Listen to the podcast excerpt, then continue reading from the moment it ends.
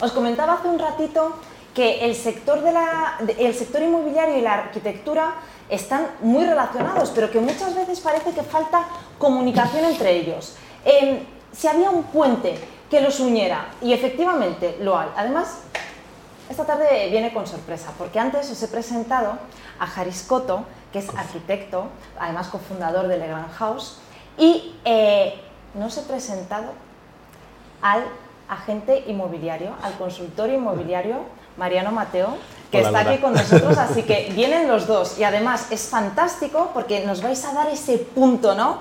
de unión entre la arquitectura, el sector inmobiliario, trabajáis para Le Grand House que es eh, fantástica, eh, pero os voy a dejar a vosotros que, nos contéis.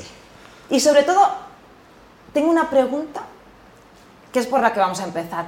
Eh, ¿Por qué hay producto propiedades que, que, no tienen salida, o sea, que, que, cuesta tanto venderlas. ¿Qué es lo que falla ahí?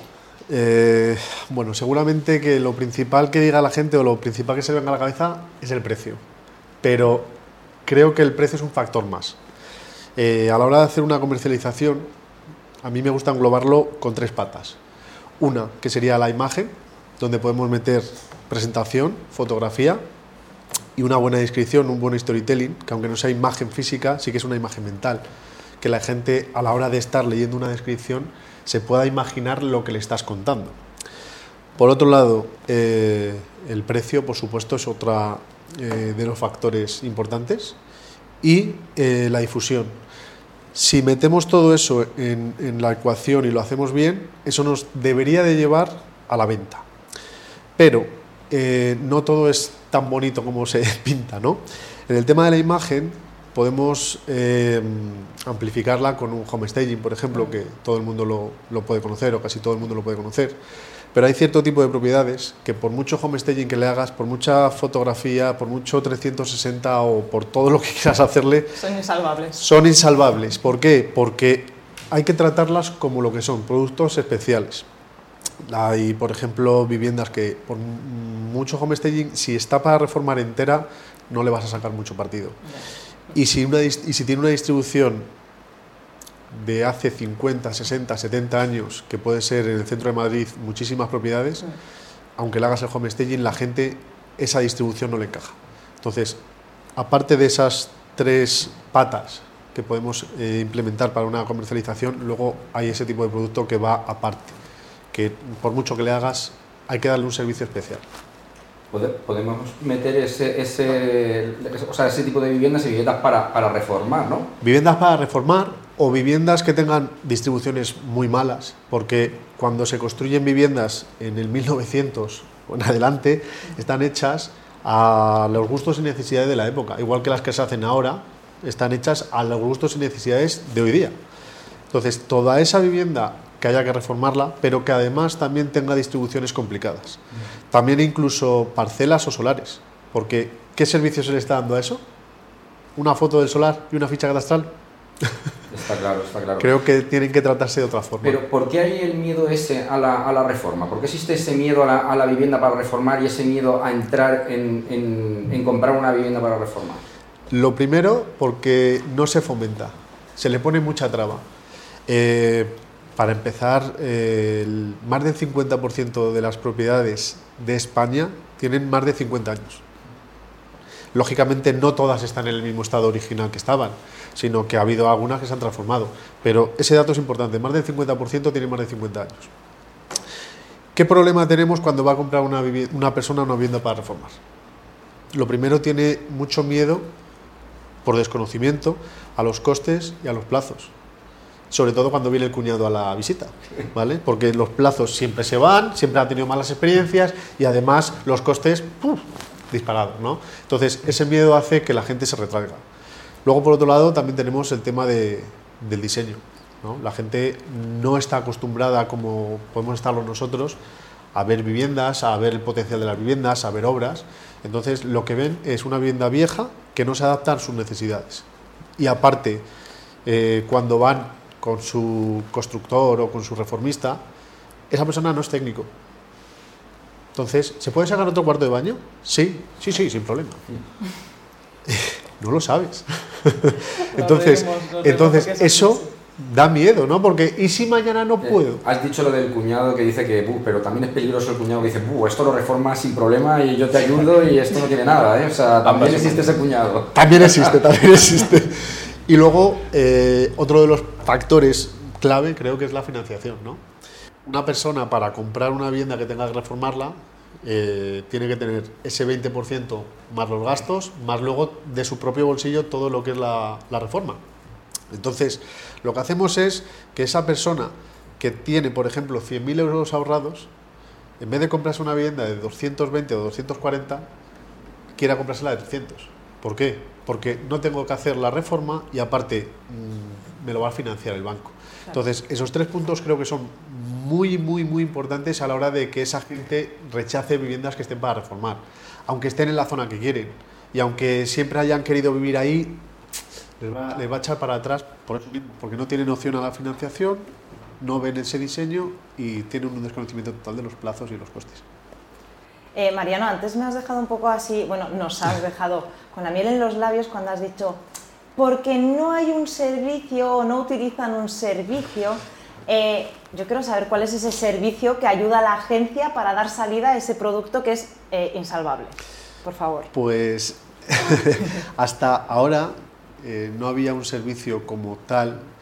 Eh, por eso mismo hemos visto ahí un nicho muy importante, aparte por el volumen de viviendas que hay para reformar, y ese servicio es el Virtual Design and Build, que lo que hacemos eh, bueno, consiste en analizar, eh, construir, potenciar y además darle una experiencia al usuario. Eh, nosotros comenzamos desde el principio que una agencia, bueno, este servicio es para, para inmobiliarias, ¿vale? Eso lo estamos implementando para agencias. Desde el momento que nos llama una agencia que quiere dar este servicio para alguno de sus inmuebles que tiene atascados, o por ejemplo uno de la semana pasada que llevaban más de 50 visitas y no había forma, normal, era una vivienda muy complicada, eh, empezamos a analizar el mercado porque hacemos esa unión que decíamos entre la inmobiliaria y la, y la arquitectura.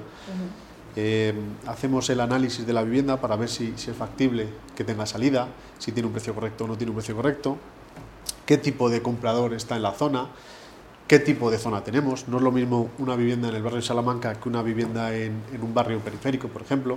Todo eso lo analizamos. El equipo de, creativo y de diseño ya se encarga luego de, de proceder a, ver esa vivienda, si lo que hemos planteado previamente se puede llevar a cabo y de qué forma llevarlo. y luego aparte se le ofrece un desglose íntegro de lo que es el- los presupuestos, los costes, materiales, todo lo que se haría, eh, se, les, se les da en- a través de una landing page en la que tienen toda esa información. ¿Para qué? Para que puedan ofrecérselo a, a los compradores y, y se les quiten esos miedos, ¿vale? Ahí quitamos el miedo del diseño y el miedo de los plazos y los costes. Y luego también además tenemos acuerdos para poder gestionar el tema de la financiación y que esa, esa reforma no tengan que ponerla de su bolsillo. ¿vale? Entonces, de, por, ese, por ese lado quitamos todos los miedos que puede tener el comprador.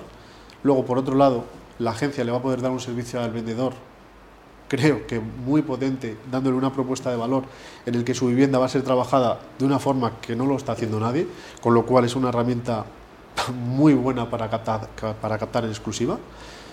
Y aparte también se la puede eh, exponer de una forma en la que esa vivienda, si está fuera de precio, tengamos armas para poder ajustarla. ¿Por qué? Porque todo esto se te está haciendo, pero tú también tienes que poner de tu parte. Tienes que ajustar el precio. ¿Por qué? Por, por todo lo que se te está poniendo, ¿vale?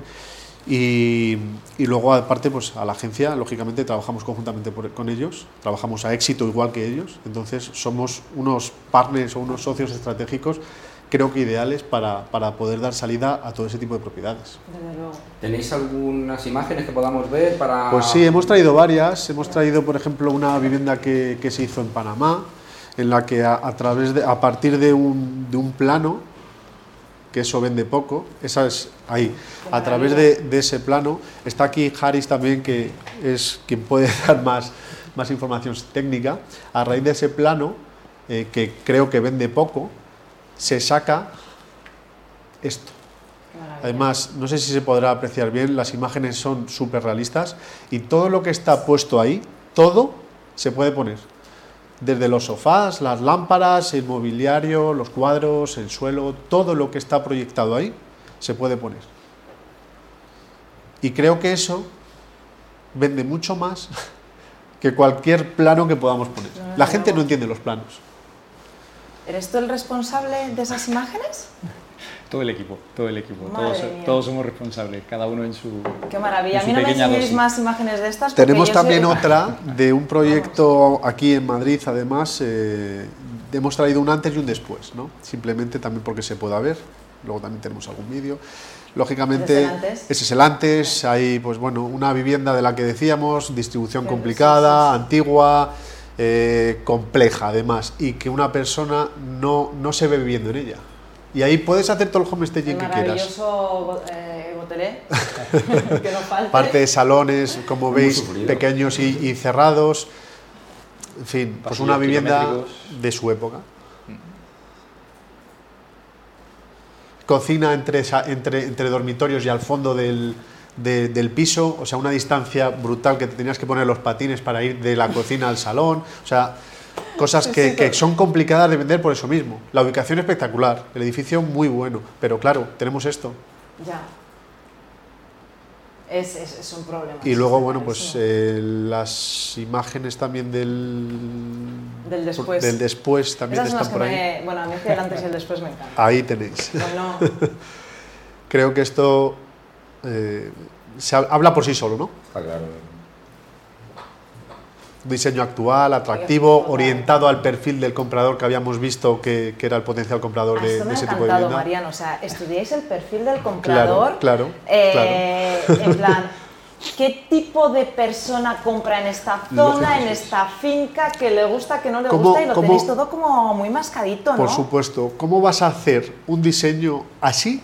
No, claro. Para una persona totalmente, o sea, no, es lo mismo diseñar para una pareja de 30 años que para una de 70. Entonces tenemos que saber muy bien, y eso lo, analizamos. ¿A quién va dirigida la vivienda? Para, ¿Para quién va? Para poder hacer un diseño acorde a los gustos, necesidades, zona, edificio, todo. Muy chulo, muy chulo. Me ha encantado. Me ha encantado, la verdad. No, me parece, me parece un proyecto diferente y que, se necesita algo así, ¿no? Un poco de frescura y también ampliar información y, muchas veces creo que nos quedamos muy cortos, ¿no? Muy cortos y aparte eh, me parece... me parece paradójico que se vendan viviendas de 1, 2, 3 millones, 4 millones simplemente con unas fotos y subidas a un portal. Eh, creo que hay que dar servicio. Muchas veces se nos llena la boca de que damos servicio, damos servicio, plásmamelo. Claro. ¿Cuál es el servicio? ¿Hacer unas fotos y ponerlas en un portal? Sí, sí. Creo que hay más opciones de dar servicio que eso y más hoy día, y más sobre todo también con cierto tipo de productos. Creo que los clientes se lo merecen. Totalmente. Eh, me voy al responsable de esas imágenes, a uno de los responsables, eh, que lo ha dicho él. Porque bueno, a mí esto me encanta, me, me, chifla, me vuelve loca. Eh, ¿Qué es, Haris, la arquitectura digital? muchísimas gracias a los dos por, por, darnos este espacio de tiempo, que sé que es lo importante. La verdad que es un placer compartir pues nuestra pequeña experiencia y, nuestro entusiasmo con todo. Eh, la arquitectura digital, o como nosotros la entendemos, es una virtualización del diseño y la construcción para que sea comprensible desde la fase inicial, sobre todo por una, por una razón fundamental, donde podemos equivocarnos sin miedo, donde podemos equivocarnos sin que nos cueste dinero entonces ese proceso previo a dar el gran salto a la improvisación, a todos estos vicios ocultos, a realmente no entender el espacio, eh, porque nos ha pasado, ¿no? nos llega un cliente y, muchas veces por vergüenza a que por segunda o tercera vez le has explicado un proyecto, dice, el plano, lo he entendido, sí, sí, lo he entendido, pero no he entendido nada. Hay muy poca gente que son capaces, al menos los que estamos en, en, este, en esta profesión, de entender cómo funciona una distribución y no nos imaginamos un, cambio radical, es muy complicado. Entonces, la arquitectura digital precisamente facilita. Antes lo mencionaste y me encanta esa palabra, ese, puente, ¿no? ser, ser, precisamente ese puente de poder, de poder hacer accesible la arquitectura y la construcción de una manera súper comprensible para que esa, y sobre todo, como digo, ¿no? que podamos ensayar y poner a prueba todo durante la fase de diseño, donde todo cuesta mucho menos. Claro. Trabajáis sobre BIM, Offside. Eh, ¿Puedes definirnos de una manera que lo entienda todo el mundo estos, estos conceptos? Perfecto. La, la, metodología BIM, no soy un experto, ¿eh? nosotros nos encanta trabajar con tecnología, pero la metodología BIM, la sigla, significa Building Information Modeling. ¿no? Entonces, como es modelar eh, y, y construir con información. Y precisamente es eso, es que cuando vayamos a diseñar, diseñemos en 3D y diseñamos con información. Cuando dibujamos un plano, eh, podemos dibujar un círculo, pero si no lo etiquetamos y decimos es un pilar o es una taza o es un asiento, nunca sabremos lo que es. Eh, esto no pasa con, trabajando con metodología BIM o con programas y herramientas específicas como puede ser una de ellas de Autodesk Revit, eh, que es que todo lo que se modela tiene una propiedad, tiene una propiedad técnica, tiene una propiedad de coste y una información redactada. Por lo tanto, para nosotros cuando empezamos ese proceso creativo y ese proceso técnico, realmente estamos trabajando paralelamente varias cosas. Las posibilidades reales con la información de costes y con eh, lo que llamamos nosotros un poco eh, ver si todas las disciplinas funcionan y no entran en colisión. En colisión significa es que si yo dibujo la arquitectura, hago una instalación y tengo que hacer alguna parte de la estructura, en reformas no suele pasar mucho, pues todas esas disciplinas funcionan. Entonces en 3D es la única manera de verlo. Y eso es, por ejemplo, lo que, lo que significaría trabajar en BIM, creo, es trabajar en 3D con información. Luego, offsite. Eh, hemos intentado, y siempre que podemos trabajar offsite significa como trabajar fuera del sitio. Y, realmente hoy en día está, se oye muchísimo la vivienda industrializada. Eso es trabajar offsite, es como construir fuera de tu lugar de parcela y luego llevar tu vivienda ahí. Eh, si podemos hacer ese proceso, nos ayuda, nos ayuda a controlar muchísimo la calidad de cada uno de los elementos. Pero en, si hablamos de, reforma, es muy difícil. ¿no? Entonces, pero sí que podemos hacer, trabajar offsite desde el diseño y poder planear muy bien cuál va a ser los procesos de ejecución y de construcción. Y en ese punto es como nosotros decimos, trabajamos mucho offsite. No, no nos dedicamos a trabajar, improvisar en el sitio, sino utilizamos, y ahora lo veremos, una experiencia virtual que decía Mariano, eh, que es súper importante para que nosotros podamos comprender. Si yo le enseño un proyecto en BIM, es un proyecto eh, muy tosco, es un proyecto que se trabaja en isométrico, que no tiene perspectiva, que simplemente hay líneas y no es atractivo, ni siquiera lo entendemos. Pero sin embargo, si ahora puede poner, si pueden poner el vídeo, por ejemplo, de, eh, de, de un de una experiencia de usuario que tenemos, que la pueden hacer y acceder a través del móvil, sería fantástico porque lo verán, es un enlace muy sencillo en el que realmente un usuario eh, se sumerge dentro de, la, de, una propiedad y puede observarla en todos sus ángulos cómo va a quedar. Entonces el propietario puede tomar unas decisiones correctas, puede tomar unas decisiones antes de meterse en la obra. ¿no?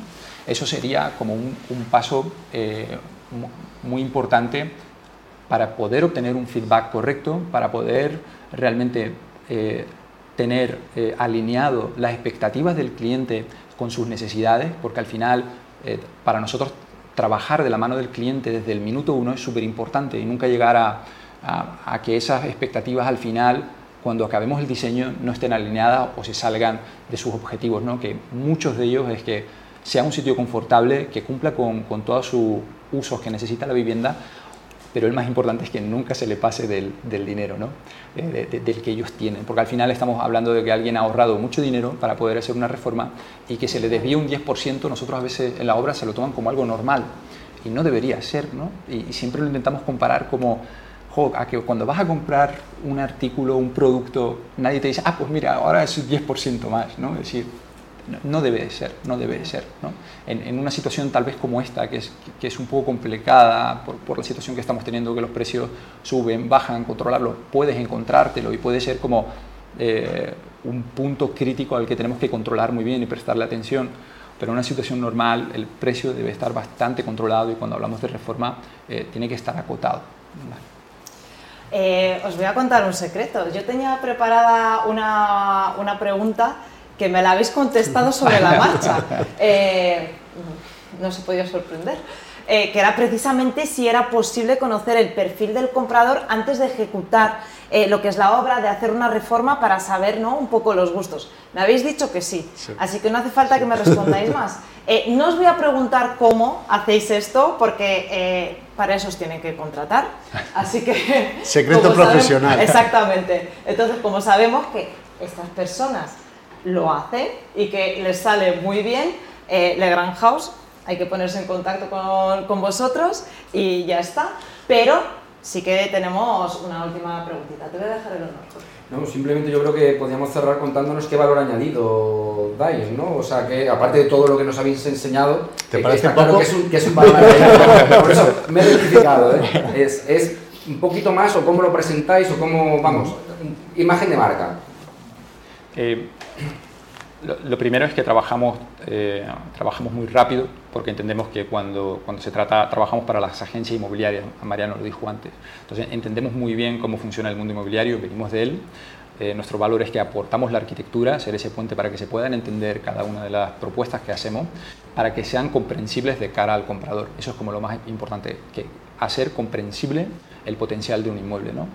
Eh, y, en ese, y, en ese, y en ese punto es donde, donde radica nuestro mayor valor, que somos, eh, comprendemos ambos mundos, somos rápidos en la ejecución y sobre todo que, somos analíticos.